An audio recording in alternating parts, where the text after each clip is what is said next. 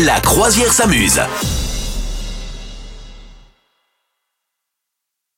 qui a lancé cette semaine un nouveau média dit média indépendant? Comment il s'appelle d'ailleurs ce média?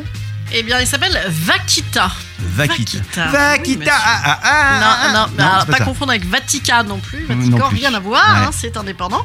Euh, Vakita, eh bien, c'est le journaliste Hugo Clément qui vient de lancer ce, ce nouveau média. Ah oui, c'est vrai Hugo que oui. Clément qui, Ouais. effectivement, euh, tu disais tout à l'heure un peu plus tôt dans l'émission, euh, tu pensais à Yann Barthès éventuellement. Mm. Il a bossé euh, dans le petit journal, hein, euh, Oui, c'est vrai. à l'époque petit journal de Yann Barthès. Au quotidien même, il a Et- bossé dans le quotidien. hein. Il était encore chez Quotidien, je suis pas certaine. pense, ouais. Non? Mais et donc après il est parti euh, vraiment en indépendant et notamment sur les sujets écolos. Hein, Ouais. je sais pas si tu le savais, mais il est très Ouais, très ouais. très militant écolo.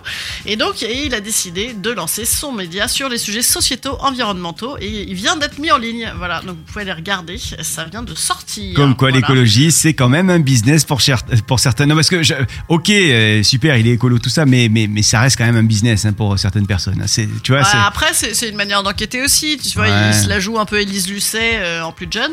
Mm. Et, et, et donc. euh, Non, mais il est bien, il fait bien le taf, mais- D'investigation, quoi. hein. Ouais. Après, après, il est tout autant détesté qu'Élise Lucet et tout autant adoré qu'Élise Lucet, en fait. C'est-à-dire qu'il a vraiment le même genre de méthode de travail, d'investigation un peu planqué. Mm. Et, et voilà. Et puis, et puis, il rentre un peu dans l'art de, de ce que n'aime pas la France en général. hein. Euh, Par exemple, il s'est pris, euh, euh, il a fait une enquête sur euh, les vins de Bourgogne et donc il s'est pris évidemment tous les viticulteurs euh, sur le dos.